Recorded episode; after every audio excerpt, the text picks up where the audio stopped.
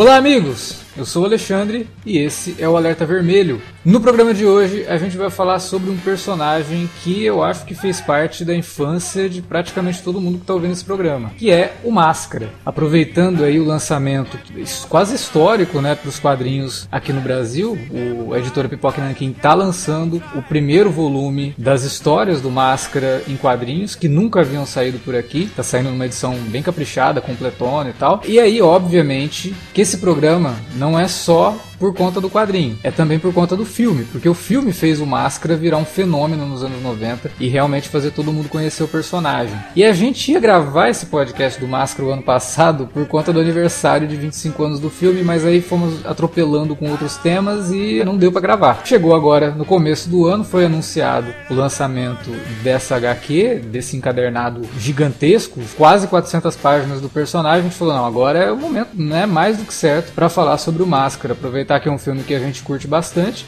um quadrinho que está sendo lançado pela primeira vez no Brasil, junto as duas coisas. Vamos tentar aí falar o máximo que a gente conseguir sobre o personagem. Para discutir o Máscara com a gente, está aqui Davi Garcia. Tô aqui, cara, e pô, já de cara eu digo que não fez parte da minha infância, não. É, porque fez você já não era criança, né? na verdade. É, pois é. Começa nessa nota. Eu, eu, os últimos casts alertas vermelhos que a gente tem feito aqui, eu tenho, tenho sempre denunciado a minha idade pra caramba, assim, então. Já tá ficando quieto, meu, né, cara? Meu registro. Toda vez que eu falo, fez parte da infância, ele já vai, ah, não.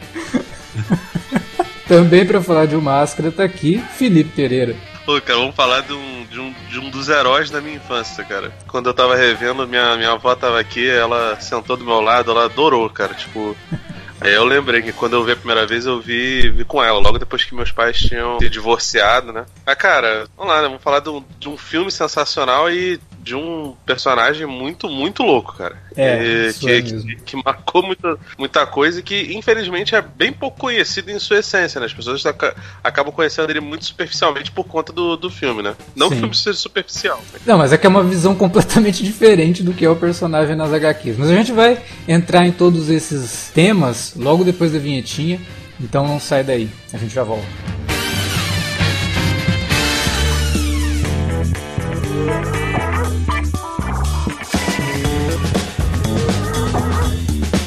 Agora ficou mais fácil ajudar o Cine Alerta a manter o conteúdo no ar e a produzir mais podcasts. Além do padrim.com.br barra cinealerta, onde você pode escolher um valor e contribuir mensalmente e ainda participar de um grupo secreto no Facebook para ter acesso antecipado aos programas, você também pode nos ajudar toda vez que for comprar aquele livro, filme, quadrinho ou o que mais você estiver precisando. É só entrar em cinealerta.com.br/ofertas e conferir uma lista sempre atualizada das melhores ofertas disponíveis na Amazon e em vários outros sites. Você também pode encontrar produtos relacionados aos temas dos podcasts e o melhor, qualquer compra feita a partir de um link que você abriu no nosso site já garante uma ajuda pra gente. Ajude o Cinealerta a continuar produzindo esse conteúdo que você gosta. padrim.com.br barra Cinealerta ou faça suas compras a partir de cinealerta.com.br barra ofertas. Fique agora com o podcast.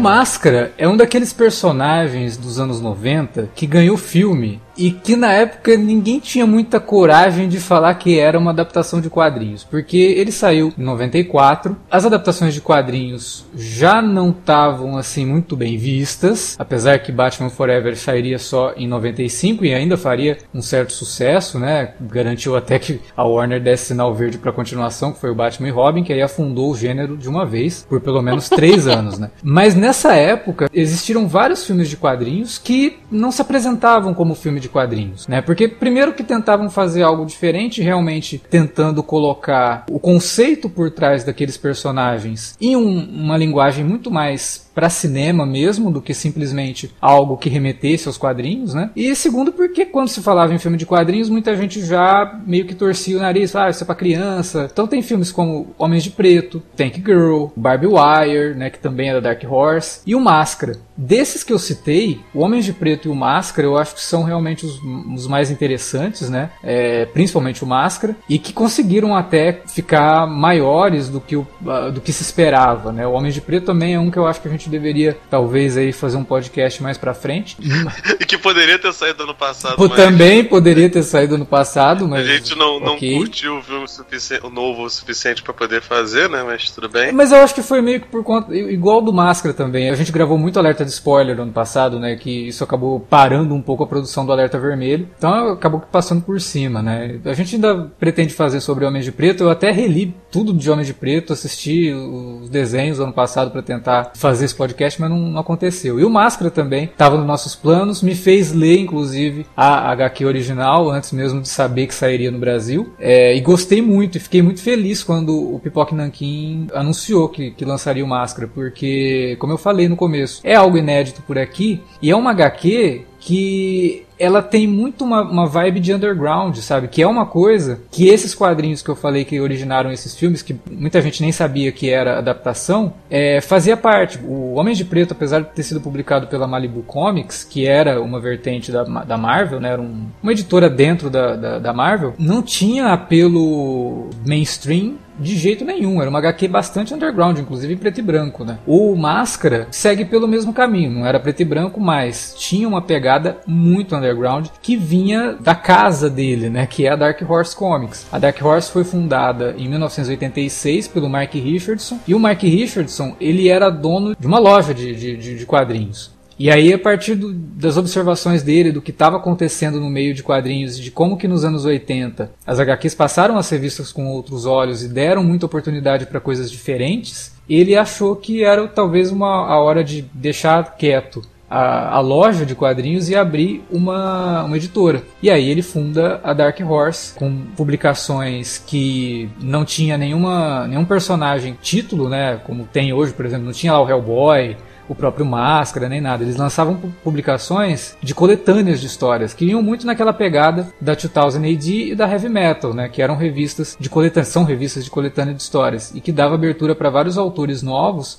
começarem seu trabalho ali. Tem um outro filme também que eu esqueci de citar nessa, de que é, era lançado sem muito alarde de ser uma adaptação de quadrinhos, que é o Corvo, né? Que inclusive tem um podcast aqui, que eu gosto muito desse programa, inclusive. É, e que todos esses personagens vêm muito dessa, dessa pegada, desse mesmo núcleo de criadores que saíram do underground e que não tinham as amarras que as grandes editoras meio que davam para alguns autores, né? Tipo a DC e a Marvel. Por mais que a DC, ali depois da crise, teve uma abertura muito grande para autores criarem coisas muito diferentes daquilo que a gente estava acostumado a ver nos quadrinhos, tipo Mike Grell com o, o, Arqueiro Verde, Frank Miller fazendo Batman no 1 e antes disso fazendo as graphic novels, né, Cavaleiro das Trevas, o próprio Superman do John Byrne. Foi dada uma abertura assim, mas muito por conta de como que os quadrinhos independentes estavam dando uma reformulada na cabeça dos próprios leitores, né, com coisas como por exemplo Tartarugas Ninja. Também tem essa mesma pegada. Tartarugas Ninja surge nos quadrinhos de uma forma completamente diferente daquilo que a gente conhece de Tartarugas Ninja hoje, né? Surge até como uma espécie de sátira aos próprios quadrinhos do Frank Miller, que a gente, inclusive, também tem um programa que fala sobre as tartarugas aqui. As tartarugas também vão ser lançadas esse ano ainda. Sim, sim. Pela mesma editora no, no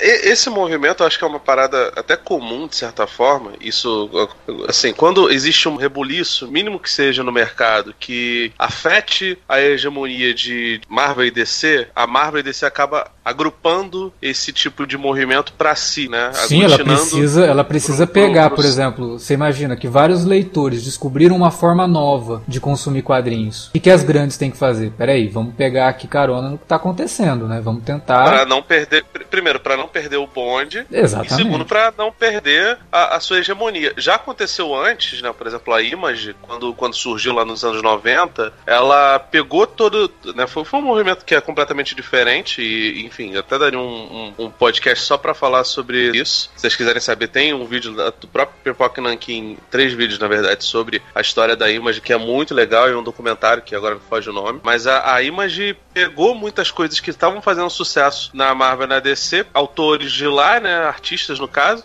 foram, fundaram a editora e a editora durante um bom tempo ficou batendo de frente com, com a Marvel. E a Marvel e a DC pegaram muito desse estilo e colocaram lá, né? Todos os anos 90, inclusive, foram muito cortados por isso, que assim, a maior parte das coisas não, não, não eram tão legais. Então, assim, esse movimento não é uma, uma parada em comum. Até hoje, quando acontece algo nesse sentido, né? The Walking Dead se tornou algo muito popular, a mania do zumbi se tornou algo muito muito popular. A DC fez sua versão e a Marvel fez sua versão, versão por mais que não seja tão, tão estilística é, quanto, por exemplo, foi com a Image e como foi com esses quadrinhos underground, ainda existe essa, essa retroalimentação da, da, da indústria, né? É. Quando a Marvel começou a ser muito popular nos, nos cinemas, a DC precisou fazer também isso e agora tem um monte de, né, recentemente estreou e já flopou também por conta do, do, do, da contaminação do coronavírus, sim, mas já parecia, já tava dando um pouco de sinais que não tava bem, né? É o Bloodshot, que é um filme da, da, da Valiant Comics, né, que é um negócio que, que no Brasil não, não foi tão difundido e muita gente está discutindo hoje por conta do filme e provavelmente não vai discutir mais porque o filme foi muito fracassado na, na, nas bilheterias. Já se discute até uma possibilidade de um reboot sem ninguém da, da, da, da outra produção. Então, assim. Só o Vin Diesel. É, isso, é. o Vin Diesel voltaria também. no reboot, cara. Eu achei barato. Só vou fazer o reboot, mas o Vin Diesel a gente mantém aí, porque eu acho que é o único nome que ainda leva alguém pro cinema que tá disposto a fazer cara, outro filme do. Sinceramente, eu nem sei, nem sei, cara, porque a, a coisa ficou tão. Eu, eu vi esse filme recentemente, a coisa ficou tão genérica, inclusive por conta dos produtores de Velozes e Furiosos, que eu acho que era melhor, sabe? Esquece, chama lá o, o Jason David para fazer, chama o Tommy do Power Ranger pra fazer o, o Bloodshot, tá ótimo, sabe? Então, assim, isso, isso é uma, uma coisa muito comum. E, assim, só lembrando e pegando carona numa coisa que você falou lá no começo, Batman Robin, ele sepultou o estilo de, de fazer, fazer filme baseado em quadrinhos para além até de 2000.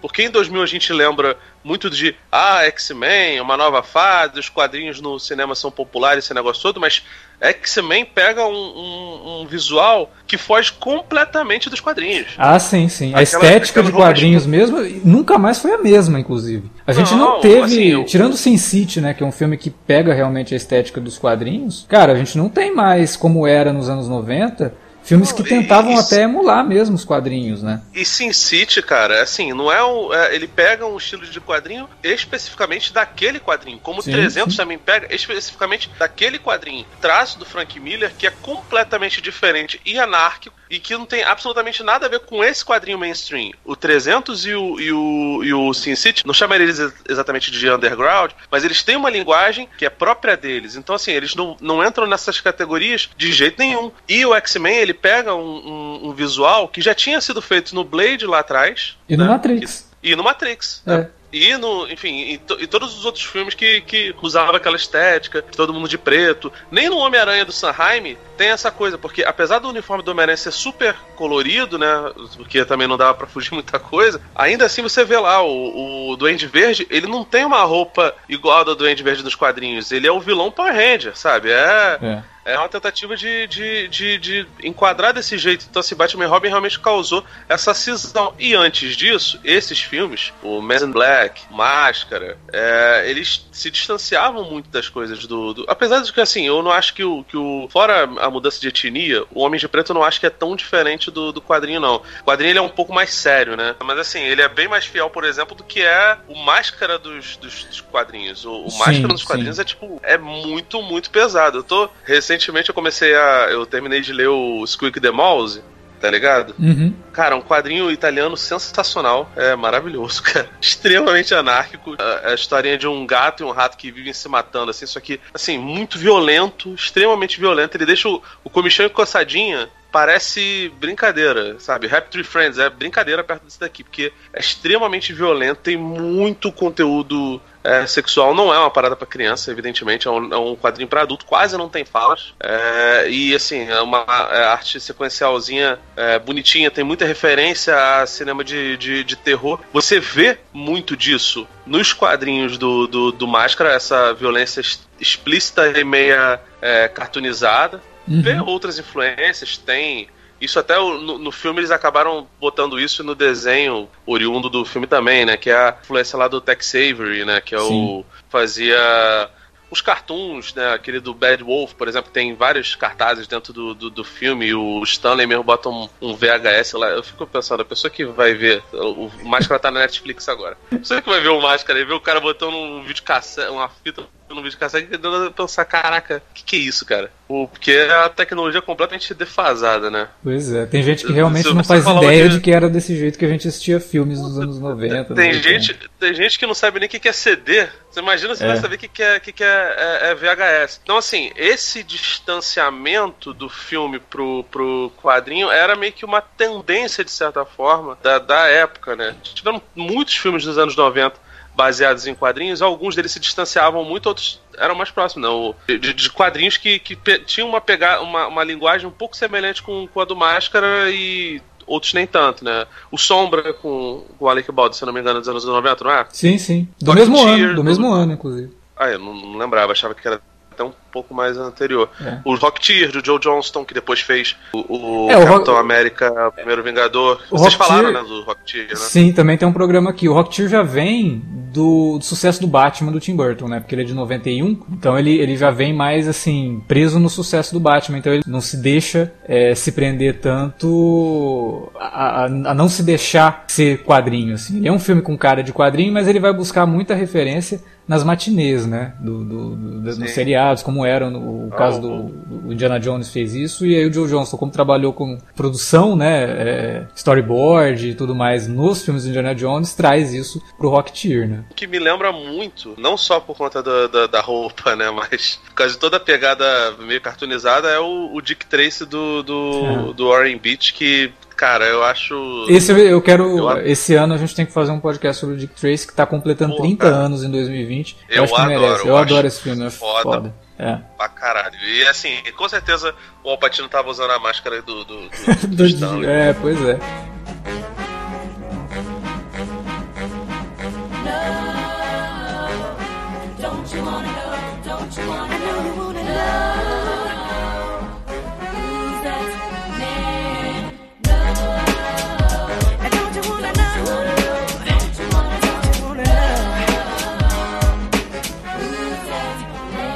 O Máscara, né, depois de toda essa introdução, é, ele foi criado pelo próprio Mike Richardson, que era o cara que fundou a Dark Horse, em 1982. Ele fez lá um desenho de um personagem que ele deu o nome de Mask, né? Não era nem Mask com K, era Maske com Q-U-E para dar um pontapé inicial né, da, no lançamento da Dark Horse, ele pediu para que o personagem fosse retrabalhado depois por um cara chamado Mark Badger, que era um roteirista e desenhista da Marvel. E aí ele pegou o personagem e falou: Ó, eu tenho esse cara aqui, vê o que, que dá para fazer pra gente colocar na revista lá Dark Horse Presents, que era essa revista que eu falei, que emulava um pouco a, a heavy metal, né, que trazia vários contos dentro de uma edição, e aí você tinha vários personagens sendo trabalhados ali. O que a Dark Horse queria com isso? É, conforme eles fossem percebendo o sucesso daqueles personagens, eles poderiam pegar aqueles personagens depois e transformar eles em é, títulos próprios. Né?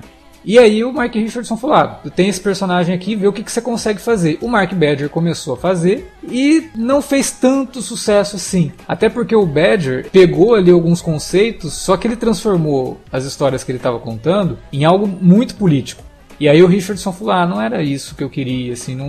Me deu uma deturpada aí no personagem que eu criei. Desencanou, acho que durou umas 4 ou 5 edições só, 4 ou 5 edições, assim, dentro da Dark Horse Presents, né? E aí ele falou: não, deixa quieto, vamos enterrar isso daí. Aí passou mais um tempo, ele contratou um outro cara, que é o Chris Warner que era um desenhista. E ele pediu pro cara, falou, ó, eu tenho esse personagem, já tentamos aqui, mas eu queria de novo tentar com ele, mais voltado para minha ideia original, do cara colocar a máscara, ficar meio maluco e tal. O cara foi lá, redesenhou o personagem e criou máscara como ele seria depois trabalhado nas histórias em quadrinhos, né? E aí em 89, com o John Arcudi escrevendo e o Doug Mank desenhando, o Máscara é relançado dentro é, da revista Mayhem, que também era uma coletânea de de, histórias, né? E aí o próprio John Arcudi e o Doug Mank, eles falaram que o pitch dele pro personagem, a ideia que eles tinham para criar essas novas histórias era uma combinação justamente do Tex Avery com Exterminador do Futuro, que é uma parada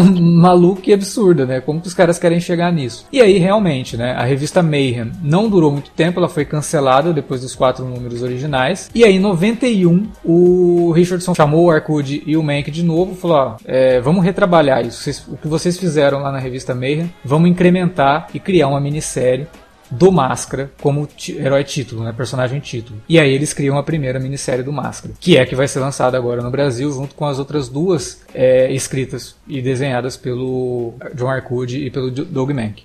Assim, eu não consegui ler tudo, até porque essas coisas não chegaram no Brasil, a maioria delas, né? A gente acaba vendo por edições de gringas e né, ainda vai chegar ao, ao público, acredito até a altura que o podcast for lançado, sequer vai ser disseminado para quem comprou na, na, na pré-venda o, o Máscara. É, não, né? inclusive Mas... cabe dizer, né, por conta desse problema todo com o coronavírus e tudo mais, o Pipoca Nankin já anunciou que precisou adiar um pouco o lançamento do Máscara. Sairia no dia 31 de março, que é justamente a semana que a gente está lançando esse programa. Mas eles é, precisaram adiar para o dia 13 de abril, né? Não, então, é, quando gente, a gente estiver lançando isso aqui, não vai ter.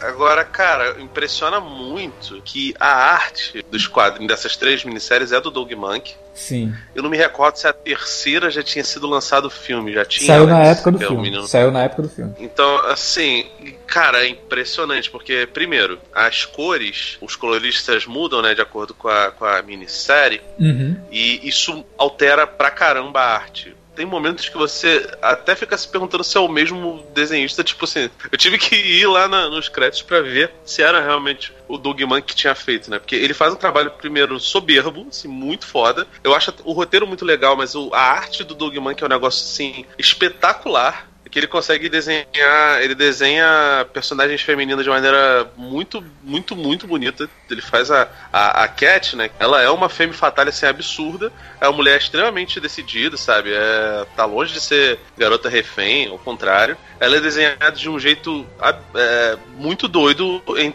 em, nas, nas edições todas, né? Porque eu não lembro, eu não consegui terminar de ler a, o, o terceiro volume, né? A terceira minissérie. Mas uhum. nas duas primeiras ela é bem diferente diferente entre as, as, os quadrinhos assim. E o estilo do Dogman que vai mudando conforme entra a, a colorização, sabe? A cor dá um, um, ah. um estilo totalmente diferente, cara. É, não, e cabe dizer que a primeira minissérie, as cores são do próprio Doug Mank. É dele e do Matt Webb, né? E realmente, cara, o Doug Mank, para quem não tá familiarizado com, com, quadrinhos, talvez não faça muito sentido que a gente tá falando do trabalho dele aqui. Mas ele tem feito coisas muito legais é, dos anos 2000 para cá, dentro da DC Comics. Fez Batman Robin do Peter, Peter Tomasi. Tá fazendo agora, junto com o Tomasi, é, Detective Comics. Então, e ele, o trabalho dele é muito legal, porque ele faz um trabalho de luz e sombra nos quadrinhos e ele trabalha muito com a Shura, sabe? Nos personagens. Então não é uma, não é uma arte limpinha. A arte dele é uma arte mais suja mesmo e combina muito com personagens como Batman, por exemplo. Mas ele faz muito bem é, essas histórias cósmicas como a da Tropa dos Lanternas Verdes, assim. Tinha uma arte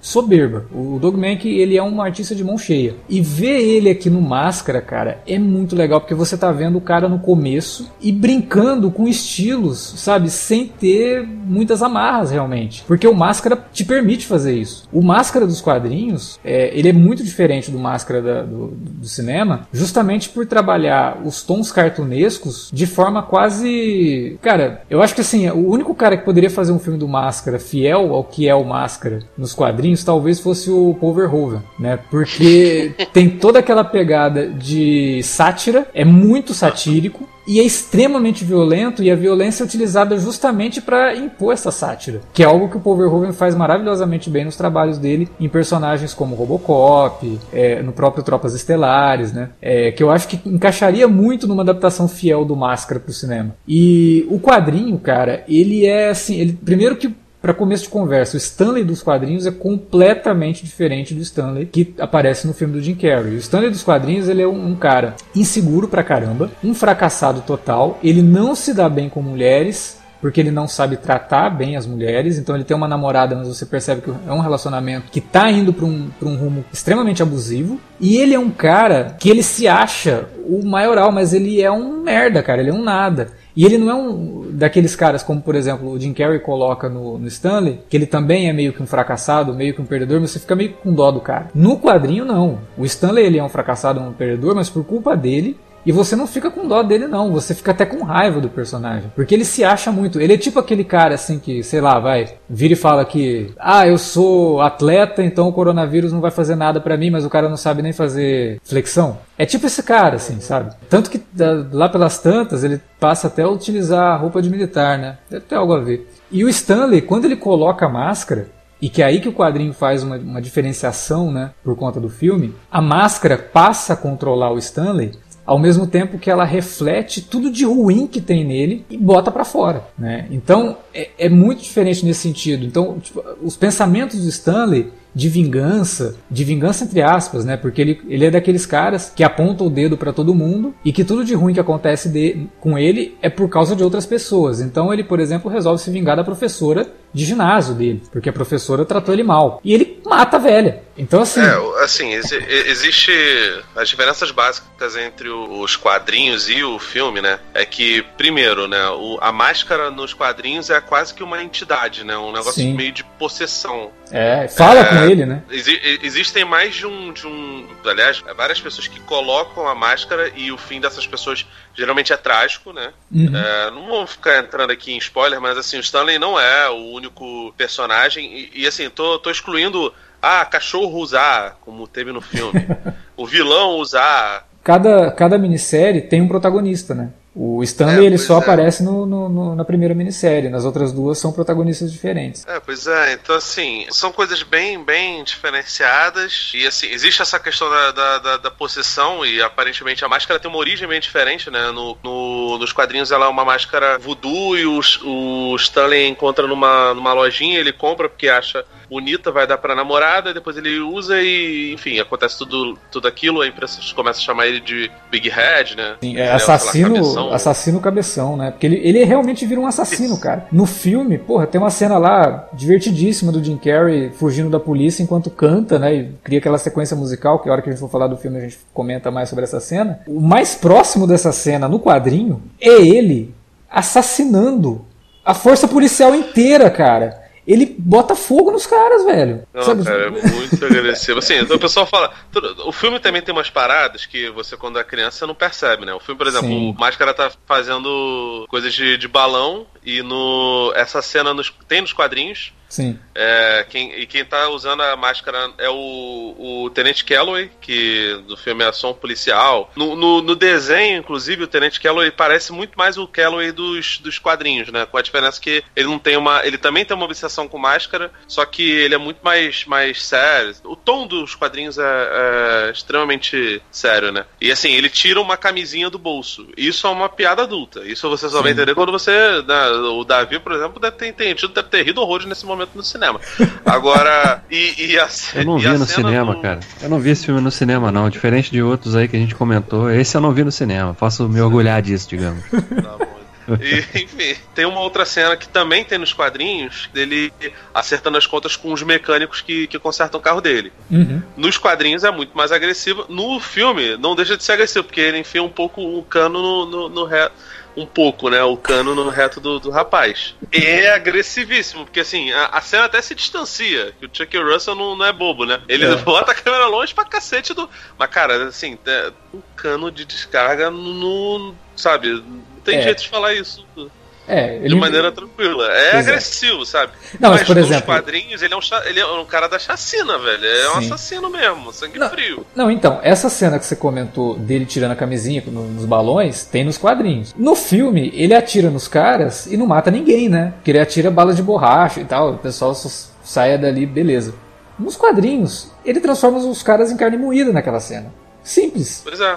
Então, é, assim, porque no, no, no, no, no filme tem uma parada de Tex Saver pra caramba, uhum. mas tem muito mais de Looney Tunes, né? O, o, ele tem uma almofada do, do Tasmania, tanto que ele fica girando em, em alusão ao Tasmania, né? Depois, eu enfim, acho... New Line acabaria É... Acabaria se tornando, to, tornando parte da, da, da Já era, época, já era, já era, já. Ah, enfim, tanto que assim, existe até, o, o, não sei se vocês chegaram a ver isso, tem uma, vazou uma cena que aparentemente vai ter uma participação do, do Máscara, vai ser uma cameo, provavelmente, uhum. no Space Jam 2, pode ser que caia. Se tinha essa mentalidade de vamos tentar aludir as, as outras coisas que, que funcionam aqui. Então o Tech Saber não sei se era da, da, da Warner, acredito que não. Sim, Agora, é, o Tasmania é.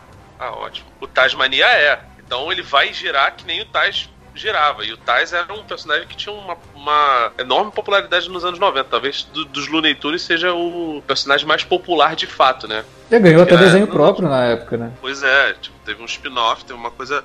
Enfim, uma família de diabo da, da, da, da Tasmânia. Ah, cara, assim, é muito diferente esse, essa coisa, né? No, no, no, filme A Origem da Máscara, uma das possibilidades é que tem a origem nórdica, né? Mas, assim, nunca se aprofunda muito sobre isso, mas com, com Loki, a gente não vai nem falar do, do, da continuação horrorosa lá que continuação, é. que dali realmente não é. Mas, cara, é muito diferente a, a linguagem que se propõe em cada um. Se você for colocar em comparação, por exemplo, com desenho, também foi um grande sucesso, nossa, mas é muito diferente.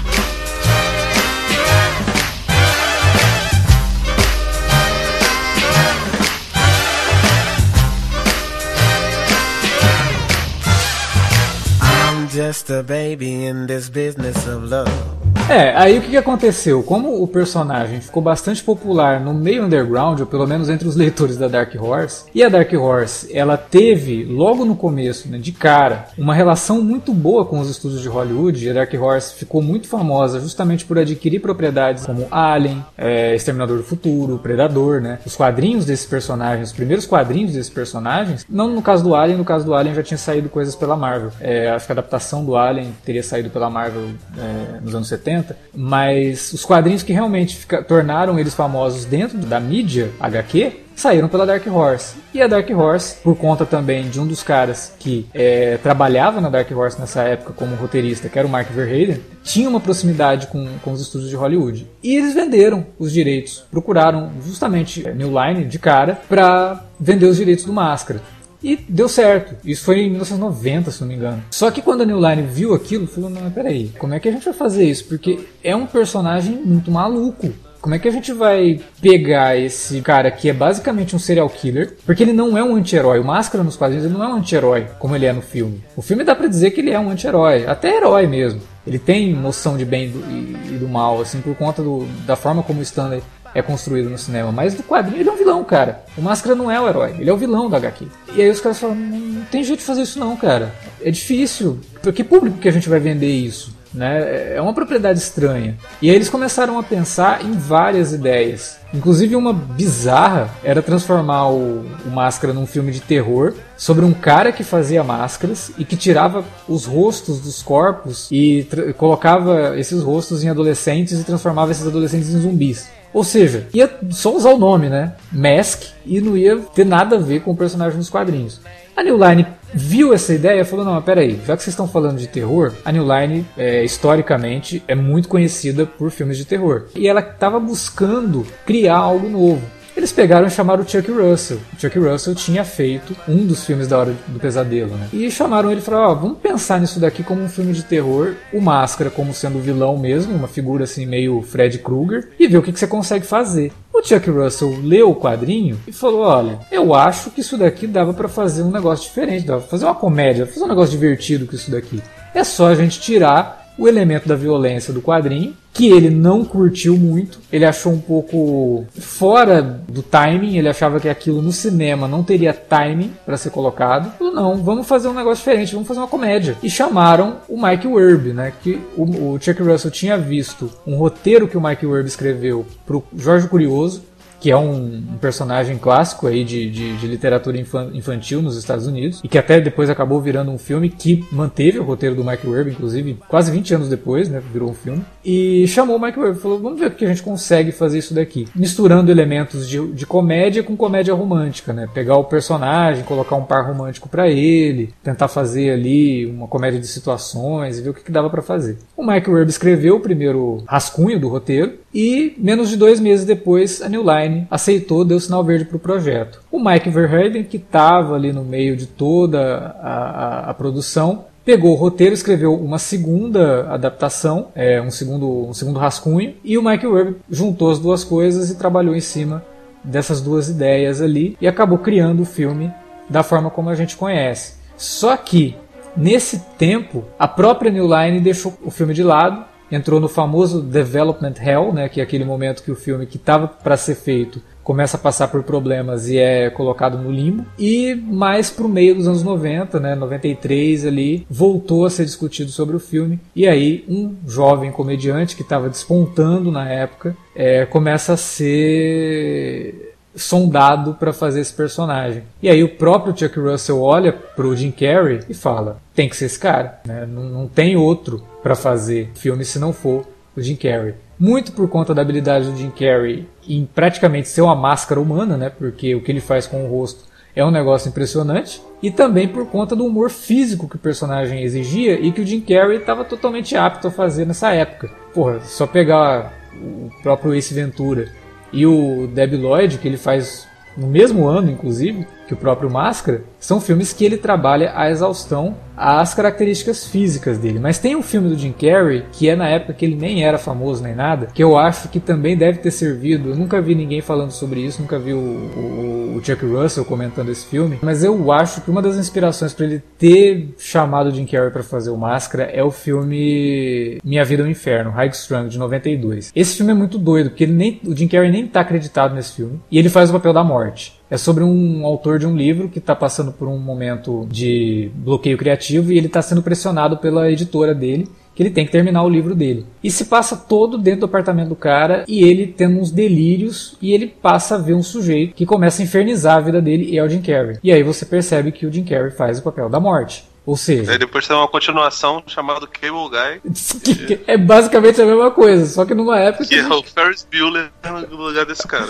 Cara, esse High Strung é muito pirado. Eu lembro de ter visto esse filme. Eu acho que antes de assistir o Máscara, porque eu não vi o Máscara no cinema, eu vi o Máscara acho que uns dois anos depois que ele saiu no cinema. E nesse meio tempo eu vi esse filme no Telecine, na época que tinha um Telecine só. Existia só um telecine na, na, na, TV a cabo. E passou esse filme numa manhã de domingo, cara. Eu tipo, acordei cedo, liguei a TV, começou esse filme, eu achei legal. E aí o filme começa num, numa crescente de maluquice, falando, nossa, mas que doideira. E aí aparece o Jim Carrey. Algum tempo depois que eu fui acabar assistindo o, o Máscara. E o Jim Carrey nesse filme, Strung, ele poderia muito bem ser o Máscara dos quadrinhos também. Porque ele inferniza a vida do cara de um jeito, assim, é, é grotesco. É um filme de, de, humor negro, né? Não uma comédia como as que o Jim Carrey depois acabou ficando famoso por fazer. E cara, o filme, o Máscara, você vê que quando o Jim Carrey embarca no projeto, acaba virando um filme do Jim Carrey. O próprio Chuck Russell depois, junto com o roteirista, retrabalha as cenas para que aquilo vire uma cena a la Jim Carrey. E o Jim Carrey, no meio da coisa toda, é extremamente famoso por improvisações, acaba se tornando o dono do personagem, né? Ele pega aquele personagem para ele e, tipo, você não consegue desassociar a figura do Máscara a figura do Jim Carrey. Né? Eu acho que por isso, até, que uma continuação do, do, Máscara, depois de muito tempo ser cogitada, acabou gerando o filho do Máscara, que é uma coisa que não tem nada a ver e que é um dos motivos que não deu certo, mas o filme é ruim também. É o fato de não ter o Jim Carrey. Eu acho que é impossível você imaginar o Máscara ainda hoje sem ter o Jim Carrey no papel principal. É, ele realmente se apossou daquele personagem e o filme foi um, um estouro, assim, um negócio que, que, que, explodiu não só nas bilheterias, como também na própria carreira do Jim Carrey. E aquele ano foi fundamental para o Jim Carrey, porque, como eu falei, o Máscara, Ace Ventura e Debbie Lloyd. O cara no mesmo ano fazer os três personagens mais famosos da carreira dele, não é para qualquer um, né? Colocou a carreira do Jim Carrey lá em cima, tanto que ele precisou depois se renovar, né, se distanciar um pouco desse tipo de personagem para mostrar que ele sabia fazer mais coisas. E eu acho que o Jim Carrey é um ator extremamente completo. Mas no Sonic, ele volta a ser o Jim Carrey dos anos 90, assim. Foi um negócio que eu achei muito, muito divertido de ver, sabe? Ele fazendo aquilo que ele fez lá no começo e com a mesma energia. O, do, o Robotnik dele no Sonic é o, o Jim Carrey do, do, começo de carreira mesmo. Cara, eu gosto, eu gosto bastante do Máscara, assim. Dos filmes da, da filmografia do Jim Carrey desse início, que alavancou a carreira dele, como você ilustrou, o Máscara eu acho que é o mais ilustrativo, realmente, não só por ter sido o filme que fez mais sucesso, né? Uhum. Dos três que lançaram a carreira dele ali. É, mas é um filme mais. Porque ele tem aquele tom cartunesco mesmo. né, é fiel à origem do quadrinho ali, no sentido de ser né, um, tem aquela coisa exagerada né, do, da revista e tal, mas ao mesmo tempo um tom suavizado que dialoga bem com o público infantil e com o público adolescente, que era o meu caso na época, né? Quando vi o filme já era adolescente e eu lembro de ter gostado bastante. Ele tinha muito do que o, a cilada para Roger Herbert tinha feito, né? É. misturar o mundo real com, né, com, com, aquela fantasia dos quadrinhos. E o Máscara explorou, conseguiu explorar isso de novo de uma forma diferente também. Não é uma coisa que tá fazendo igual, mas era tinha características semelhantes pela, pela, pelo exagero, né? Pela aquela coisa do, do, do, do Máscara ter características que permitiam isso, né? Ele o corpo dele não obedece leis da física, né? Ele, quando vê a personagem da, da Cameron Diaz pela primeira vez, é, o olho dele salta para fora, realmente, a língua cai e tal. É, é, muito legal de ver aquilo em tela assim e casa bem com, como o Jim Carrey, como o Alex falou, porque ele já era conhecido, ele, ele ficou conhecido pelas caretas, né? Pela capacidade de, de fazer as caretas e de uma forma que só ele consegue fazer, porque, sei lá, parece que o cara tem músculos a mais no, no rosto, porque consegue fazer certas expressões que não adianta você treinar no espelho que você não vai conseguir. Ele conseguia fazer com, com facilidade e o personagem amplia isso, né? Realmente foi um, um baita de um cartão de visitas ali para ele.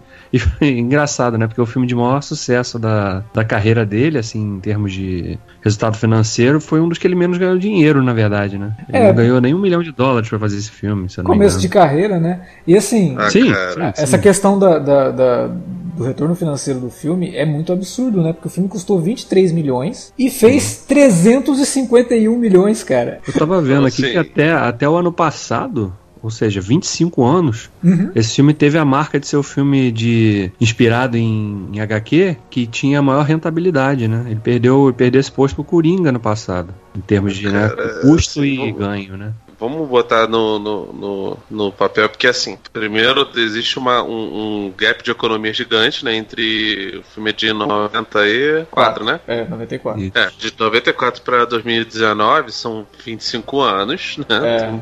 Uma distância enorme entre o Coringa. E, cara, o que ele deve ter rendido é, com, com licenciamento um absurdo. Porque sim, sim. eu lembro só, do, só de bonequinho. É, mas aí já é diferente. Desenho, é, mas, exatamente, porque o, a linha de licenciamento foi mais por conta do desenho que por conta do filme, né? Aí Não, é um, sim, é um retorno mas... financeiro pra Dark Horse que se deu bem mas, pra caramba. Ó, mas, é, mas aí você, você pega lá, porque assim, tudo bem. Dos três filmes principais de 94, 93, 94, né, naquela época de produção do, do, do, do, Jim Carrey, né? O Ace Ventura, o Debbie Lloyd e o Máscara, os três tiveram desenhos animados. Eu lembro de ver, inclusive, os três é. E do, do, crossover que teve do Ace Ventura com máscara que eu ach... Nossa, que eu achava que dele sensacional, né?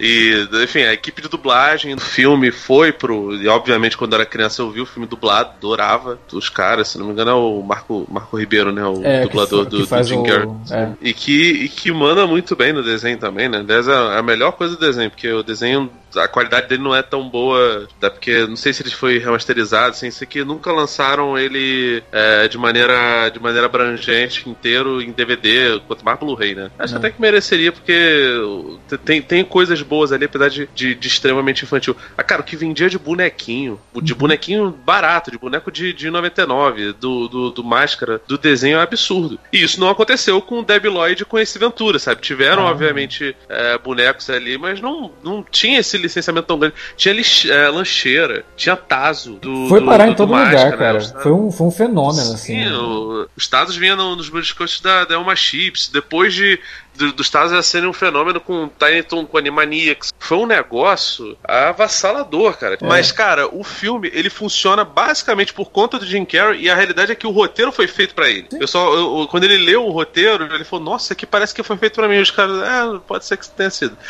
E realmente é isso, porque as adaptações são nesse sentido. O, o, a gente falou lá, o Stanley, ele era um cara assim, de você olhar e lastimar por ele, mas você não sentia pena dele nos quadrinhos, porque ele era um bosta. É. Ele era um proto-incel mesmo. Muito mais, inclusive, que... do que todo mundo comentou que o Coringa seria no filme do Coringa. Não, muito, Nossa, muito mais, muito mais. A gente detesta, inclusive, essa, esse, esse, essa, essa banalização de termos. Eu e o Alex, pelo menos, o, o Davi não, o Davi é pós-moderno. Mas o, a gente detesta essas banalizações de termos, de gatilho, de empoderar, de, de incel, esse negócio todo, porque são coisas que são sérias e as pessoas acabam, acabam desgastando. Mas a realidade é que ele era realmente, não sei se é exatamente incel, mas ele era um proto-incel. Ele era um cara que, assim. Cara, tem todas as características, sabe? Tem todas as é, características. Assim, ele, ele, mais um pouquinho, acho que se tivesse mais uns, um pouquinho de números ali, ele ia mostrar que ele era racista e, e, tinha problema com, com imigrante.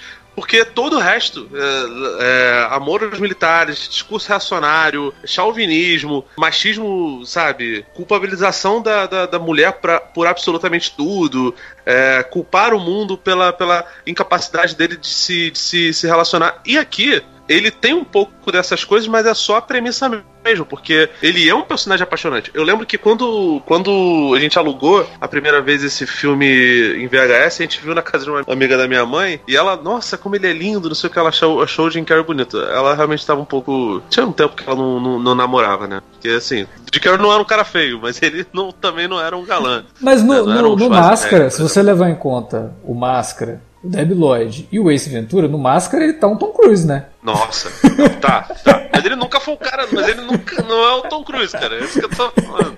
Não, não era um cara, um cara é, lindíssimo, né? Mas ali ele tem toda aquela coisa de, nossa, que carinha misterioso, é, e, enfim. E, ele tem uma inocência, assim, né, meio infantil também. Acho que pagava um pau pra ele, principalmente por conta da, da, da, Cameron Diaz, cara. Porque a Cameron Diaz tava no auge da beleza. Não sei se esse foi o primeiro filme foi. dela, mas assim, primeiro, ela. O primeiro grande filme da Cameron Diaz é o, é o Master. Pois é, e assim, ela também foi pro filme muito por acaso, né?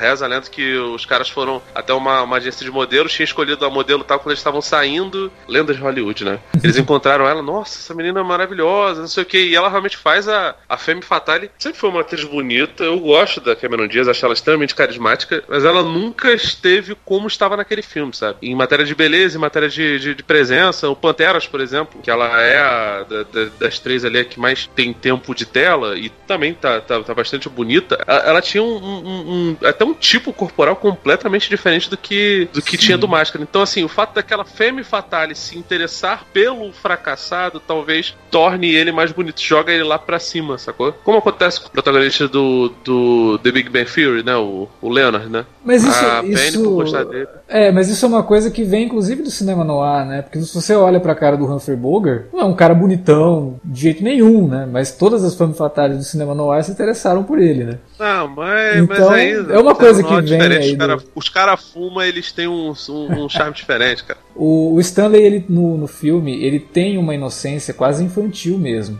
Até por isso ele gosta dos desenhos, ele gosta de assistir desenho animado, sabe? Ele é um cara sozinho, né? Você vê que ali o pessoal meio que pisa nele, você fica realmente com dó dele. Ele, ele não, é ele não é uma má pessoa. É a locatária pisa nele. Sim. O Charlie, que no, no, desenho acabou se tornando um personagem até mais recorrente, né? Que é o mais próximo de, entre muitas aspas, amigo dele. A Peg Brand, né, que é a, a repórter que entrega ele depois também, sim, faz ele de gato sapato, mesmo, mesmo assim, em alguns momentos flertando com ele. Uhum. Falando, ah, você é o Stanley de não sei o que, o cara solitário e tal. Eu queria ficar contigo. Mentira, eu tava, sabe, sacanagem com a cara dele. Ela também era, nossa, quando eu era criança eu via nossa, essa menina é muito bonita.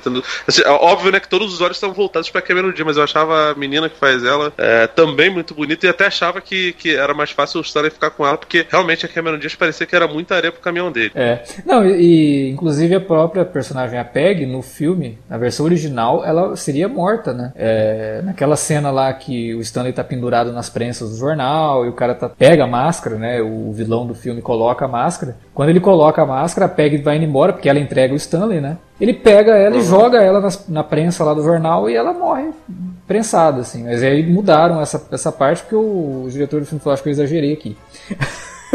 eu acho que eu peguei um pouquinho pesado. A gente tá fazendo um filme pra família, né? Pra criança, deixa quieto. Eles tiraram não, essa Depois virou personagem recorrente do desenho, então não tinha nem muito como fazer isso, né, cara? É, pois é. Mas o filme ele mostra o Stanley como esse cara bem diferente que encontra a máscara. E quando ele encontra a máscara, ele coloca tudo aquilo que ele vê como referência para fora. É diferente da máscara no quadrinho, que, como eu falei, extrapola uhum. o que o cara já é. Por exemplo, o Calloway ele usa a máscara no quadrinho. No quadrinho, ele é um policial justo, ele é um policial que tenta fazer a coisa certa e começa a ver que muita gente utiliza atalhos para se safar, e é um cara que começa a duvidar um pouco da lei. Quando ele coloca a máscara, ele vira um justiceiro, cara. Tipo, ele vira o justiceiro do Gartini, sabe? Que... Ele vira o...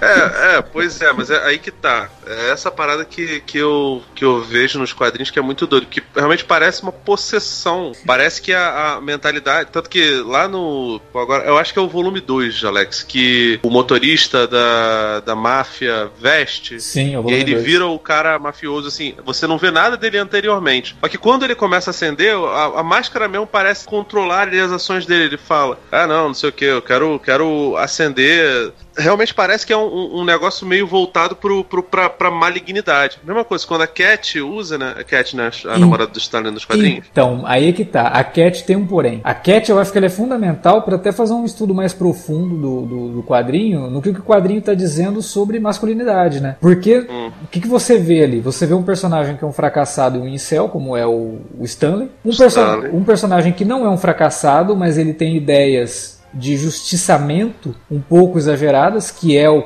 e quando ele coloca a máscara, ele extrapola isso. E você É tem. um cara cansado do sistema, né? Vamos É, e aí botar quando assim, ele coloca é. a máscara, ele, ele, ele quer se vingar de tudo, né? Que, que ele vê que tá errado. E o cara, que é, de novo, um, um homem da máfia, que é um nada, mas quando coloca a máscara, extrapola tudo de pior que um criminoso pode ser. A Cat, quando ela coloca a máscara, ela não se deixa controlar pela máscara. Isso, quando eu li a primeira vez, eu ficava falando, cara, é estranho, né? Você vê que ela acaba fazendo algo no final da, da primeira minissérie, a gente não vai comentar o que é, porque isso é um spoiler pesado que é uma espécie até de libertação, ela pega a máscara e entrega porque ela, eu não quero usar isso, e ela não se vê tentada a usar a máscara. É, mais Diferente do menos, Stanley. né? O Stanley, quando Mas- ele mas se assim, livra da é- máscara, ele quer voltar pra máscara, sabe? Parece assim que ela só usa no momento certo, ela só vai usar de novo Porque justamente tem- por causa desse mafioso. Ela percebe que o cara tá usando a máscara e fala, eu preciso acabar com isso. E ela dá um jeito de entrar lá, engana o cara e pega a máscara. Então você vê que nas mulheres tem um efeito diferente, cara. Isso eu achei Não interessante. sei se são né? nas mulheres. Eu, eu acho que assim, existe uma parada. A, a- tanto o Kelly quanto a, a Cat, elas, a- eles acabam ficando tentados a usar a máscara. O Kelly usa múltiplas vezes mais do que, do que a, a Cat, mas ele também quer se livrar. Ele chega num ponto que ele percebe que, que não dá. A Cat. Pelo visto, ela, ela tem mais maturidade nesse sentido do que, do que ele é, sobre como, como utilizar a máscara, né? E, e, no final das contas eles chegam à conclusão de que eles têm que dar fim àquilo, esconder, dar, dar um jeito que é, aparentemente ela é indestrutível e ela poderia cair em mãos erradas. Ela poderia cair, por exemplo, na mão do, do, do Walter, que é um Sim. personagem dos quadrinhos que tem até no, no, no desenho. E no desenho ele é tipo assim, muito mais suavizado, porque, pô, cara, ele é extremamente violento, é quase uma criatura mesmo de, de, de Frankenstein. No desenho ele é associado lá ao Pretórios, que é o vilão. Porra. Que você tá ligado quem, quem, quem dubla ele no. Quem dubla o Pretórios? É o Tim Curry, no, no original do desenho. Que poderia, naquela época, muito bem ter feito Pretórios no live action. né? Pô, cara, não ia ser. Nossa, assim, o Tim Curry ele daria pra fazer perfeitamente até o, o Máscara se fosse uns 10 anos a- a- antes, né? Uns 5 anos antes do. Com do certeza. ia, ser, ia, ser, ia ser sensacional, né? Porque, pô, imagina ele, ele de diabão na lenda já tava maneiro, imagina ele de máscara. Eu não sei se é muito ligado a- a- ao sexo feminino, mas o- quase todas as, as traduções do máscara e o desenho acaba é, lidando com isso também, mostram que as pessoas que têm, têm escrúpulos, elas têm receio do que se faz com, com, com a máscara, né? A Cat tem isso, o Kelly tem isso, e no desenho o Stanley também tem. Porque o- se você for resumir o cerne do desenho, é o Stanley o tempo todo tentando se livrar da máscara, eh, falando, ah, não quero, não sei o que, só que aparentemente ele tá viciado naquilo. Então, tipo assim, é como se ela.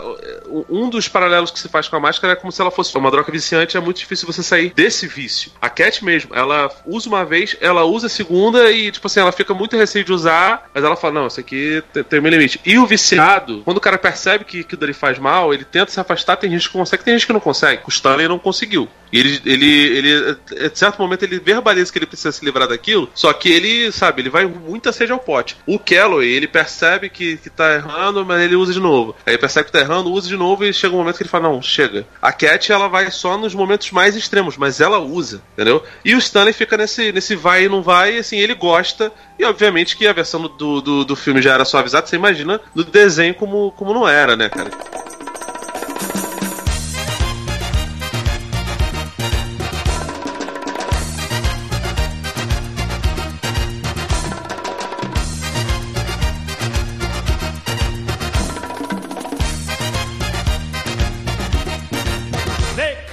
Cuban Pete. I'm the king of the rumba beat. When I play the mar maracas, I go chick chicky boom, chick chicky boom.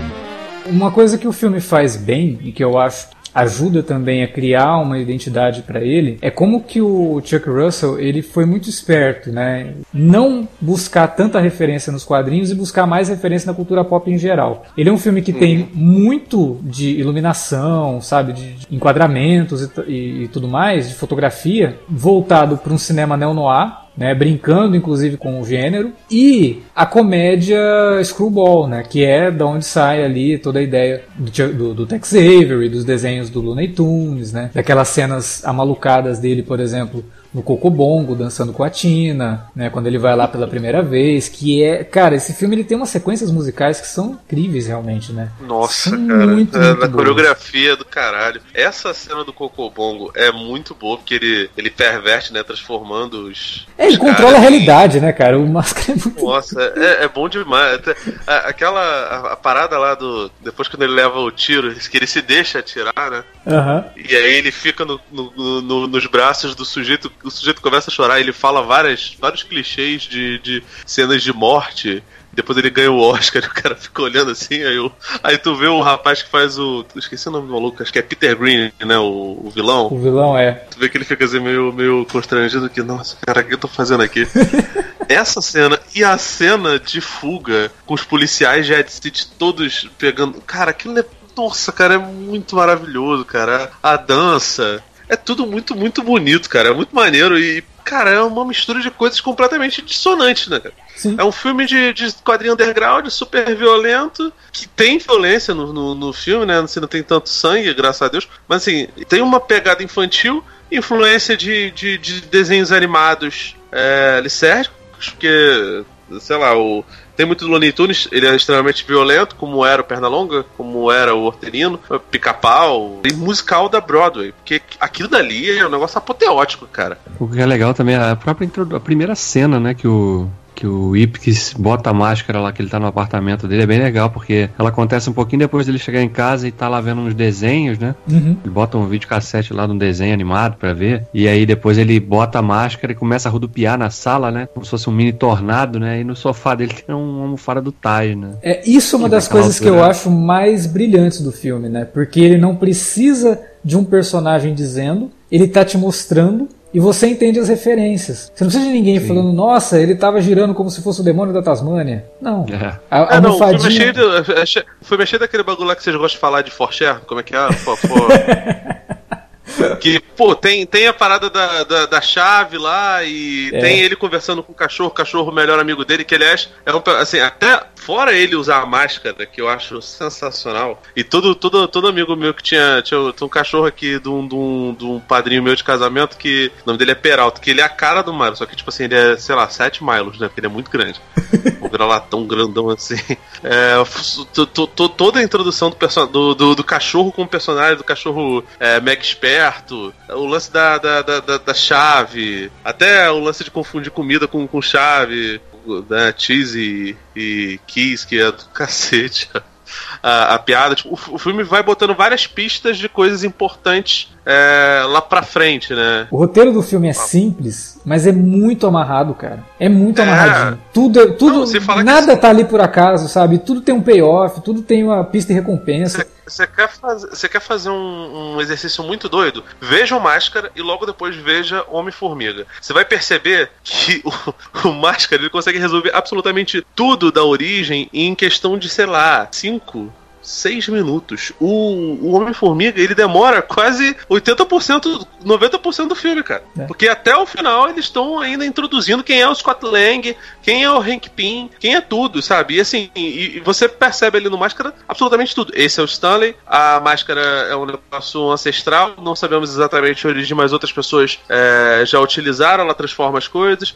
ele muda a realidade, é isso. Sim, é um filme extremamente simples, mas que vai direto ao ponto, cara. Os filmes de origem hoje em dia são, são, são absurdos. Não precisa nem sim, ir hoje em dia, sabe? O, o Batman do Tim Burton ele não consegue ter essa fluidez toda. E eu adoro o Batman do Tim Burton. É, o Batman, Batman do Tim Burton nem né? se importa em contar a origem, né? Ele já começa como sendo o Batman mesmo e só tem a cena da morte lá no meio do filme e boa. É, assim, não, não, vai Sim, atrás de, mas de eu- contar a origem você do vê, mas ele- ele- que eu acho uma, uma gasta um abordagem tempo- boa. Eu acho uma abordagem boa. do- Não, do- eu do também acho, mas assim, você vê que ele, ele gasta um tempo até introduzindo os outros personagens. O Stanley, o Charlie, todos esses personagens são personagens muito legais, mas que não tem uma, uma, uma super exposição. É. O, o Jack Nicholson gasta um tempinho pra você entender quem é ele, e aí você vê a origem do, do Coringa. O próprio Homem-Aranha do Sanheim, é, tipo, ele é bem mais lento nesse sentido. O Máscara não, cara, ele é muito direto. E tem uma hora e meia, uma hora e quarenta. Pô, cara, é muito curto, muito curto e muito divertido. Eu queria ver mais, na realidade. Acho que por isso que eu gostava tanto do desenho. É, porque era mais do acabava- personagem, né? Era mais do personagem. Era, era, era, era mais do personagem, assim, eu tava, tava conversando isso com você em off.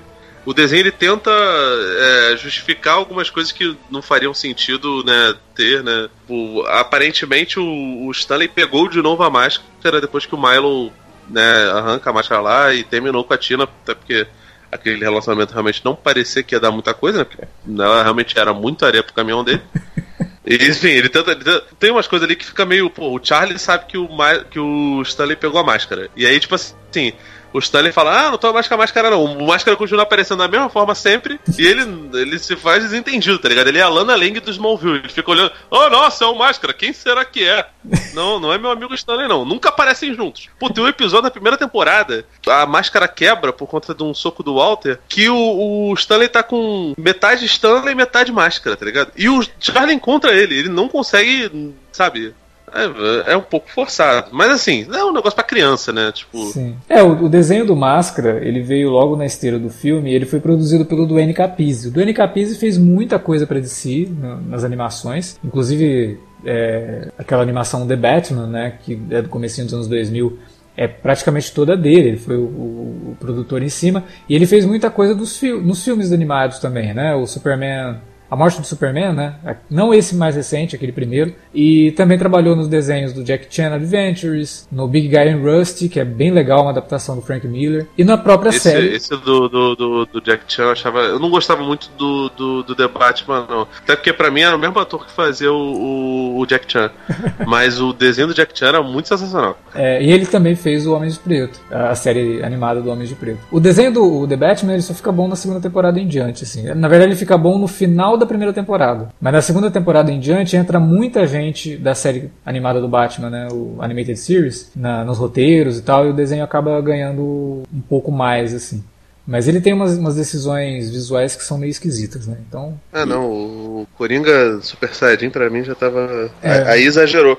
O- Mas ele tinha coisas legais mesmo, de fato. O charada, o charada Marilyn Manson também eu não consegui engolir muito, não. Nossa, Mas o cara, desenho- que dali. Mas o Marilyn Manson episódio- não, cara. Ela era, era a Lady Gaga, né, cara? Como é que assim, maneiro, você quer colocar um personagem famoso pra ser meio andrógeno? Ok. Mas assim. Não, mas é estranho, é estranho, não combina muito com o personagem. Mas o, É, mas- o The Batman tem um episódio lá sobre o, o cara de barro, que é o final da primeira temporada. Porra, me surpreendeu quando eu vi na época. Eu falei, caramba, parece que mudou tudo, né? Eu adorava, eu adorava o Jack Chan, assim, é, é muito doido porque, por exemplo, o desenho do MIB é um negócio que, se a gente for gravar um, um dia sobre, o- sobre o MIB, provavelmente a gente vai parar pra falar sobre o desenho. O desenho do MIB era um negócio diferenciado. Era, muito, bom. Era muito bom. Era muito bom. Assim, o Máscara, ele não era tão legal, mas, cara, tinha personagens tão icônicos. O Pretórios mesmo, que se eu não me engano foi criado pro desenho, porque eu não lembro dele estar nos quadrinhos, pelo menos o que eu li não tinha. É, é dos desenhos. É, era, um né? de- um era um personagem muito doido, que era tipo, ele era mais ou menos o Coringa do, do Máscara, né? Ele era realmente o contraponto ali, um cara genial que, enfim, que fez um experimento consigo mesmo, um ciborgue. A cabeça dele sai, tem patinhas de aranha. extremamente exagerado, mas era extremamente doido, né? O Walter era um personagem muito foda. Tinha du- uma dupla de mutantes chamado Gosmento e Cara de Peixe. A, a dupla terrível. Cara, era muito bizarro, porque os- os- eram dois caras que claramente eram maconheiros, que se, se tiveram contato com. É muito ruim, cara. Tiveram contato com, com radiação e eles iam pegar um inseto pra poder roubar os, os poderes do inseto. Só que eles esqueceram o inseto e eles tiveram contato com a primeira coisa que apareceu. O Gosmento teve contato com lama e ele vira tipo o cara de barro. E o, o, o Ed, ele acaba tendo contato com peixe, ele vira o cara de peixe, que o poder dele é ser um peixe que não morre na, fora d'água e tem cheiro ruim. E assim, tem um episódio que ele entra na água e não sabe nadar. Então, assim, ele realmente não tem poder nenhum, tá ligado? Fora isso, tinha, sei lá, tinha, tinha uma, uma personagem, acho que é a Doutora Cronos, que viajava no tempo, que é, essa realmente era um negócio meio, meio bizarro. Outro que era o Cablamos, que era um sujeito que ficava, ficava brincando com clichês de, de psicoterapia, aí realmente acho que já, já entrava numa galhofa chatíssima, né? No, no, desenho, vários personagens usam a máscara, um bebê usa a máscara, o, o, o Newman, que é um um personagem que tá no filme, né? Que é feito pelo, pelo Ben Stein no filme. No, no desenho ele se torna o psicoterapeuta do, do Stanley, né? Que, que não faz muito sentido, porque ele é um, um, um autor de best-seller. Ele, não, eu vou aceitar você como meu paciente, dane Não, tá e no filme, ele... cara, a cena que o Jim Carrey vai no consultório dele e tenta usar a máscara é maravilhosa. Essa cena sempre me confundiu, porque eu vi o desenho e falava, pô, o máscara ele tem, na minha cabeça pequeno, ah, as regras do, do, do, desenho não necessariamente se encaixam com as do filme, né? E, e no filme ele fala, ah, eu não tô conseguindo porque provavelmente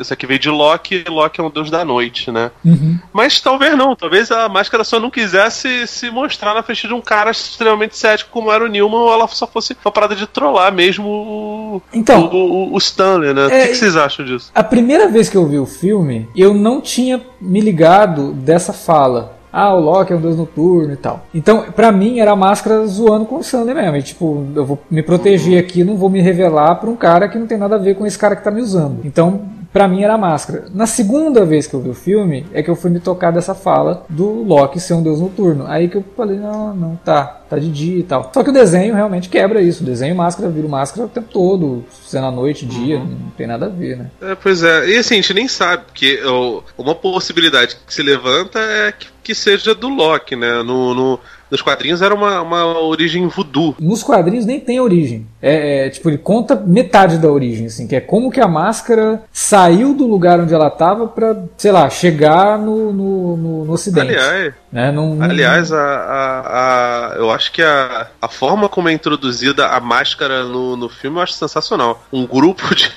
de mergulhadores no mar de uma cidade grande, que é Ed City, né? Que é uma cidade que evidentemente não existe. Acho que é tipo assim, é igual igual a Gotham, igual a Nova York, igual a Washington, igual ao Rio de Janeiro, igual a São Paulo.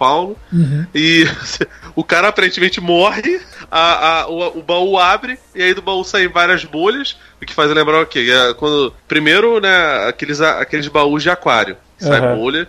E segundo, quando você imagina a bolha ali, é que você tá saindo, tá saindo vida né? É. Bolhas na água é alguém tentando respirar oxigênio. E aí a, a, máscara sobe e o Stanley encontra porque ele é uma das poucas pessoas que se importa com, com os outros em Ed City, né? Porque todo mundo em Ed City é muito filha da puta. É a, a Gotham do Tim Burton mesmo, sacou? É, não, você é... vê como que isso desenha, como que isso desenha bem o personagem, né? Ele descobre a máscara porque ele tava tentando ajudar alguém que ele achou que tava se matando, né? Não, sim, e, e assim. Como que o, o roteiro já tá falando quem é, é, aquele cara, sabe? O, o, roteiro te dizendo, olha, o Stanley é um cara bom, ele tá não, se importando com o outro ali. Não só isso, cara. Porque se você for pensar, a cena em que, que ele para e, e enxerga a máscara é uma cena típica de suicídio mesmo. Porque é, é. ele, é. ele, ele foi pro Cocobongo, que é o lugar que depois o Máscara vai explorar como o principal, a principal coisa dele ele foi barrado, ele molharam ele, ele encontra a mulher mais bonita da cidade, a mulher consegue falar com ele, apesar dele estar tá todo fudido,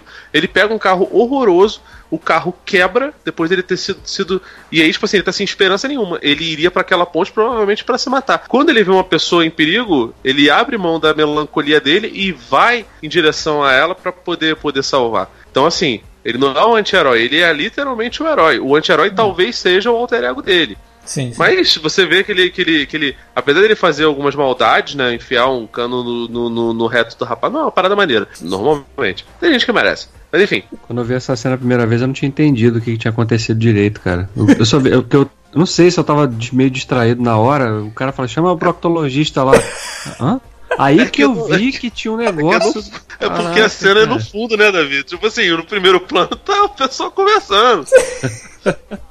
Quando lá no final que você percebe, tipo assim, essa do proctologista, tipo, gente, vocês não perceberam lá atrás? Atentem porque tá acontecendo alguma coisa, tá ligado? É, não é tipo fantasma pagando boquete no caça-fantasmas, tá ligado? É uma parada um pouco menos explícita.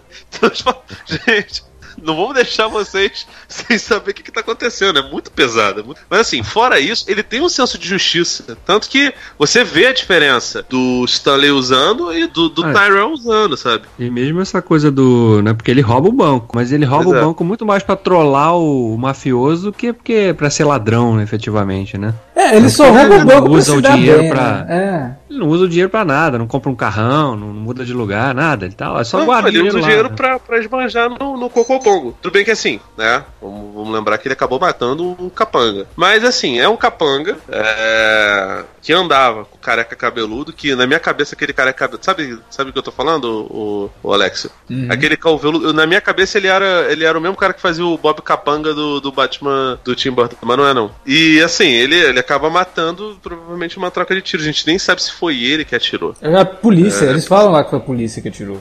É, É a troca de foi, tiro foi com a polícia. É, Tem pois é, então assim, ele acaba sendo responsável de certa forma por uma morte, mas é que nem o Rambo, né, cara? É Até um capanga, ele já tinha uma certa fama na época, né, mais ou menos, né, o Reggie Caffey, né, que já infelizmente faleceu em 2018, né. É, morreu Ele também faz um capanga lá, né, um papel pequenininho, mas, né, você fica vendo ali o, porra, esse cara aí depois ainda fez Oz, né, fez porra. The Wire. É, não, e fez Ele voltou. o House of, House of Cards, né? Que ele faz House lá of o, Cards, é. o rapaz das costelinhas o- lá. Exato. Ele era muito bom, cara. Um character actor, mas ele era muito bom, eu gostava dele. É, muita- e isso daí é uma coisa, aliás, que é muito dos quadrinhos, né? Os vilões do Máscara são quase todos ligados à, à máfia, né? E aqui você vê, É. pô, aquela cena do, do mafioso lá, que o maluco bate na bola de golfe na boca do Tyrell, cara. É. Aquilo dali é muito agressivo, irmão. Isso é uma parada adulta, tá ligado? Que eu é o tipo de coisa que você espera ver num filme do Scorsese, por exemplo. Não num filme pra Pois criança. é, assim, tudo bem, ah, nossa, o cara teve uma babinha de sangue aqui no- na pontinha da boca, né? O, o- Não, mas o conceito, lá, o você- conceito é pesado. É muito pesado, sacou? Tipo, o Chuck Russell ele consegue equilibrar essas coisas muito bem dentro do, do, do filme. Por isso que eu tô falando que, tipo, a parada foi muito bem pensada. O roteirista, isso daí não é nem mérito dos, dos, dos escritores lá, dos caras que fizeram o argumento, é do. É do sujeito que escreveu a outra face, esqueci o nome do rapaz. Mike Werb. Isso, isso. Você vê que no Outra Face tem muito dessas, dessas coisas aí, sabe? E isso é muito mérito dele, cara. Ele, ele manda muito bem, né? E o Chuck Russell consegue também equilibrar bem. É uma pena, né, cara? O Chuck Russell não tenha dado certo depois. Sei lá, fez Escorpião Rei, que já é ruim. Mas ele. É, você vê que o Máscara eu acho que é realmente um, um trabalho bem diferente, assim, na, na- na carreira dele. Depois ele fez Eraser também, aquele filme com o Schwarzenegger. Bem zoado. Mas ele o tinha de feito. arquivo. É, queima de arquivo. Isso. Tu acha ruim? Poxa, Não, eu não, gosto, vejo não. há muito tempo, cara. É, faz tempo que eu não vejo também, mas na época eu não curti. E depois eu acho que eu nunca mais vi também, então não sei dizer muito. Mas ele fez o Hora do Pesadelo 3, né? Que é o Dream Warriors, que é um dos mais celebrados do, da, da, da franquia. É uma merda, né? É uma merda. Ah, é divertido pra caramba esse filme. Ah, não, não. Tem a Patrícia Arquette lá, mas, pelo amor de Deus, é horrível. Você fala bem da bolha assassina, eu te entendo, porque esse filme é foda. Que também é dele, né? Também é do Chuck É do Russell. caralho. Bolha É. assassina é. Nossa, maravilhoso. Nessa época, ele, inclusive no Máscara, ele era. Ele não usava nem Chuck, né? Era Charles Russell. Sim, Porque sim. depois do, do queima de arquivo ele parou de usar Charles Russell e aí, aí foi o efeito contrário do Jorge Benjor. Depois ele acabou dirigindo até episódio de Fringe, né? Ele fez um filme com o nosso querido John Travolta, né? 2016. Acho que foi a última coisa grande dele, assim. Aquele Eu Sou a Ira, A sua fúria. Eu Sou a Fúria. Nossa, cara, Travolta também, brincadeira, viu? Ah, não, Travolta, meu Deus do céu. Travolta tem que, tem que, tem que ser estudado por causa dele. O, o roteiro original do filme tinha algumas cenas que acabaram sendo cortadas, mas que foram utilizadas na adaptação em quadrinhos do filme. A cena da morte da, da Peg, por exemplo, tá na adaptação em quadrinhos. E a cena que acontece antes, né, dele ir lá fazer a sequência lá do- dos balões, né?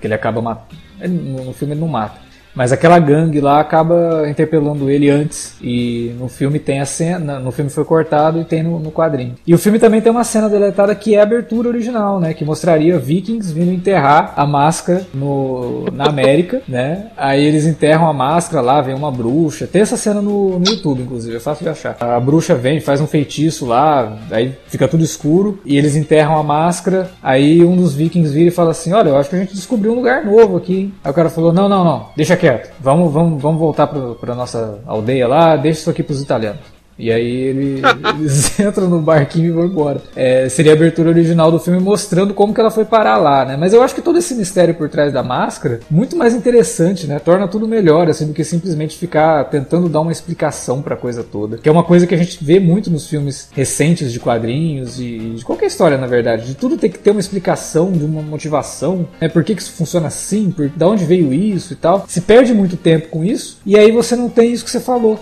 do, do, do, Máscara, que é realmente uma coisa genial do filme, que é como que a história é direta, como que ela já apresenta tudo sem precisar de muita exposição mostrando os personagens agirem para contar a história, para você entender quem são aqueles personagens. E o, o, Máscara, nesse sentido, eu acho que é um filme muito, muito redondinho, cara. É, o elenco tá ótimo, a trilha sonora é fantástica, inclusive a trilha incidental é muito boa, né? Tem uns temas muito legais ali que remetem muito ao que o Danny Elfman fez no, no Batman, no Darkman e, e no Dick Tracy não tem dúvida que remete a isso, mas ainda assim é uma trilha muito boa. E as canções fazem parte da trilha, porra, cara, entram nos melhores momentos, né? Cuban Pete na cena lá da fuga dele da polícia, como a gente já falou, é uma sequência musical. É muito, muito legal, assim, é uma, é uma música muito divertida. Imediatamente você ouve ela, você não tem como não lembrar do Máscara. E é uma música que já existia antes do Máscara, né? Ela é cantada pelo Desi Arnaz, inclusive. Cara, assim, você lembra um, um, dos lemas do Aladdin, a animação?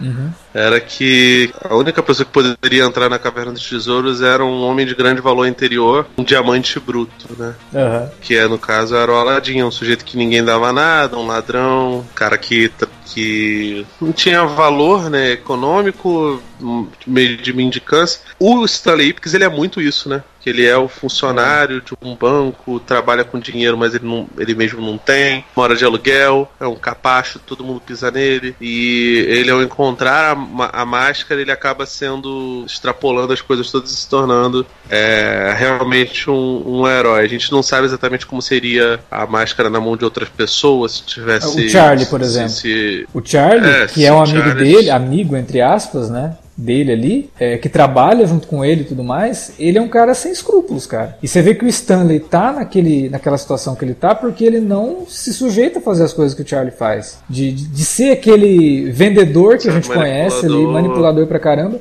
o Stanley não faz isso, né, cara? Ele não tem essa, essa índole realmente. É, pois é, assim, ele, ele é um sujeito muito, muito honesto, muito diferente do que era nos, nos quadrinhos. E você vê como nos quadrinhos eles, até por não se aprofundarem muito na origem, eles botam. Talvez isso seja, seja incomum, né?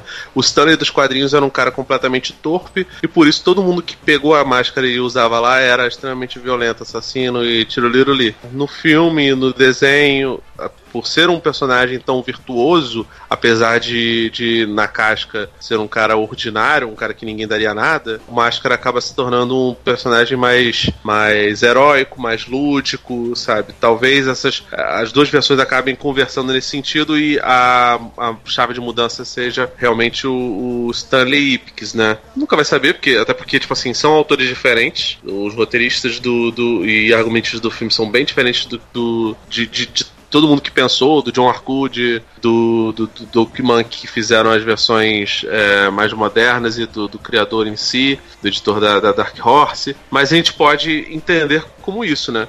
A, a, primeira influência talvez marque um pouco do que é o espírito que, que a máscara é, teria para frente, né?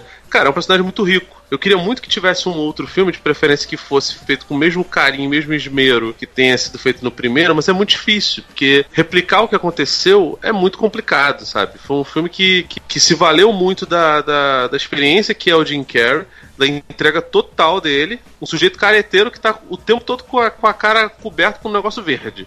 E funciona pra cacete, cara. É um filme com um ritmo muito bom, que se fosse feito hoje, certeza absoluta que não duraria uma hora e meia, ia durar três horas e pouco. Eles iam dividir em dois filmes se bobeasse, pra poder, poder, poder contar. Não seria tão legal e não teria todo, todo, tudo. Cara, não tem nada, nada assim. A gente vê ah, nossa, tem o visual do Dick Tracy, tem um bocado de coisas do, dos Looney Tunes, dos Tiny Toons e de toda coisa, toda aquela, aquela efervescência dos, dos desenhos animados como, como era Pica-Pau, anima Animaniacs também, que era mais ou menos da, da, da, da mesma época. Tinha o lance do, do quadrinho underground. Tinha um bocado de, de, de, de brincadeiras ali e perversão com o cinema e literatura no ar, mas ainda assim era um negócio muito único, sabe? É tipo, mal compa tipo, completamente diferentes em gênero, mas é um negócio que deu muito certo, por exemplo, com Matrix, sabe? Que você pega várias influências, elas confluem e fazem algo completamente novo, né? Sim. Como diria lá no, no, nos sketches do, do Monty Python,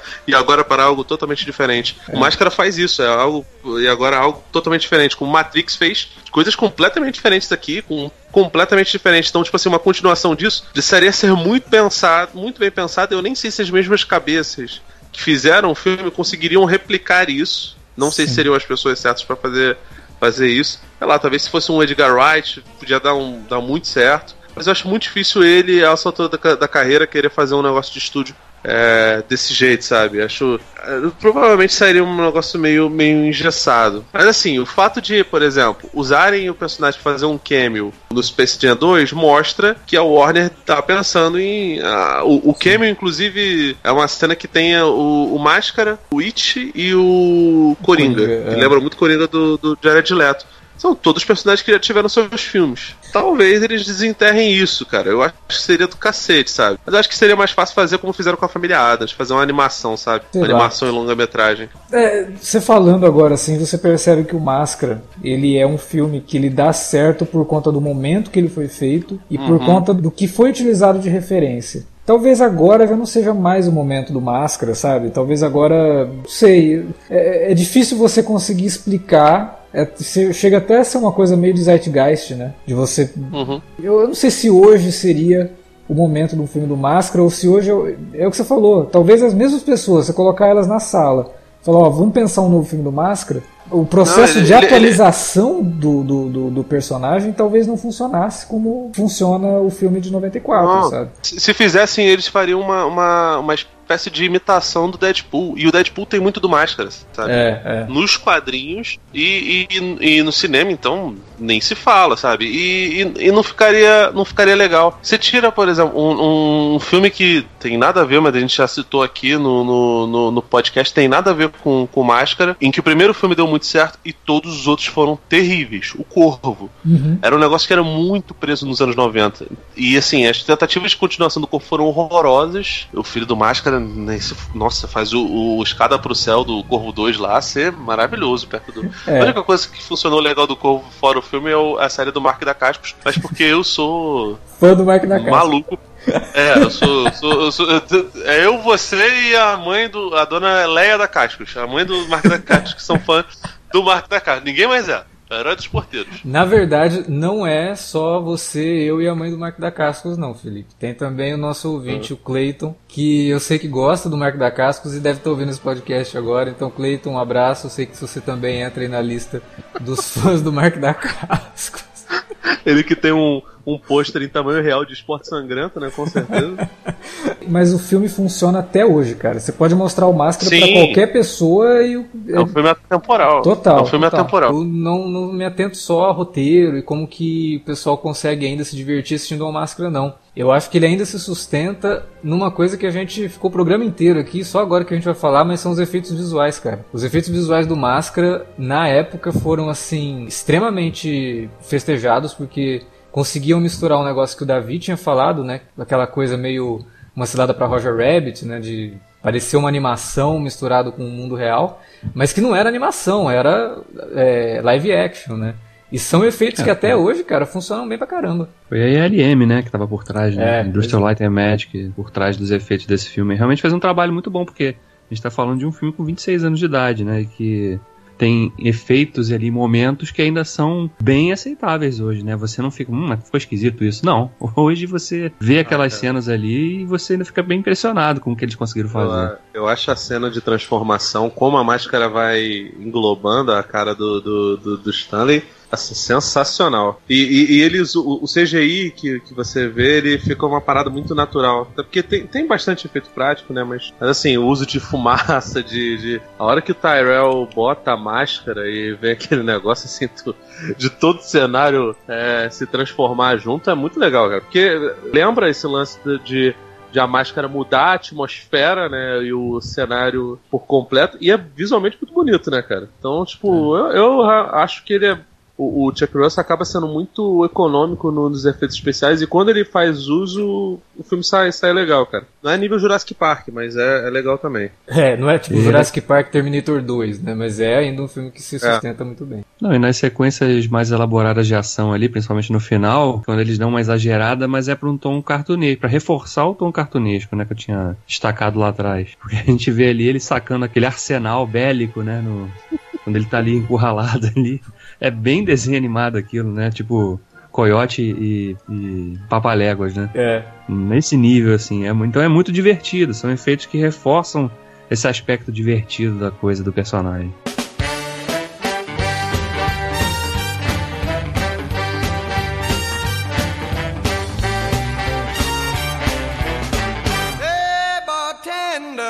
Bom, era isso que a gente tinha para falar sobre o Máscara. E a gente espera que vocês tenham curtido esse papo que rendeu bastante. A gente conseguiu aí uh, falar sobre diversas versões do Máscara, né? O quadrinho original, o filme, o desenho animado. O desenho, inclusive, que ganhou uma HQ. Chegou a sair no Brasil alguns números, mas não durou muito tempo. Né?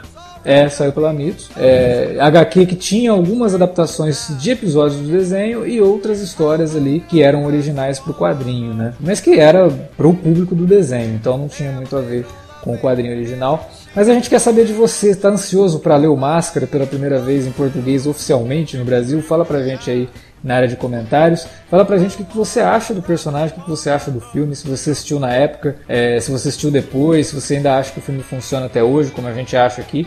Às vezes pode ter gente aí que acha filme datado. Eu acho difícil, mas quem sabe.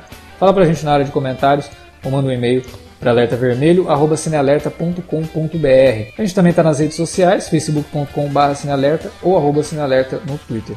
Use as redes para divulgar o nosso conteúdo para falar com a gente, para dar críticas, sugestões e muito mais. Uma outra lembrança, né? Eu falei lá no começo do programa que a gente tem aqui um podcast sobre Tartarugas Ninja, sobre o Corvo, e eu esqueci de falar de uma outra propriedade da Dark Horse que também saiu o filme na década de 90 e que a gente também tem um programa aqui que é o Heróis Muito Loucos. Que é um filme de comédia muito maluco, bizarro. Eu acho que bebe muito da fonte do Máscara e é um filme que traz muito do visual de quadrinhos também. E que também é baseado numa HQ da Dark Horse que na verdade a Dark Horse adquiriu. Ela é uma HQ que saía de forma independente. A Dark Horse foi lá, adquiriu, lançou algumas coisas e depois saiu o filme. Ouça também um programa bem legal, vai estar nos links no, no, no post desse podcast no nosso site lá, cinealerta.com.br. É isso. Amanhã aqui tem também minicast de Star Trek Picard, onde a gente comenta o último episódio da primeira temporada. Será que a gente curtiu? Ouve lá para descobrir. E semana que vem, não, semana que vem não tem programa não, porque acabou o minicast Picar e agora a gente volta à programação normal com nossos programas quinzenais. Então é isso. Valeu pela audiência, até a próxima.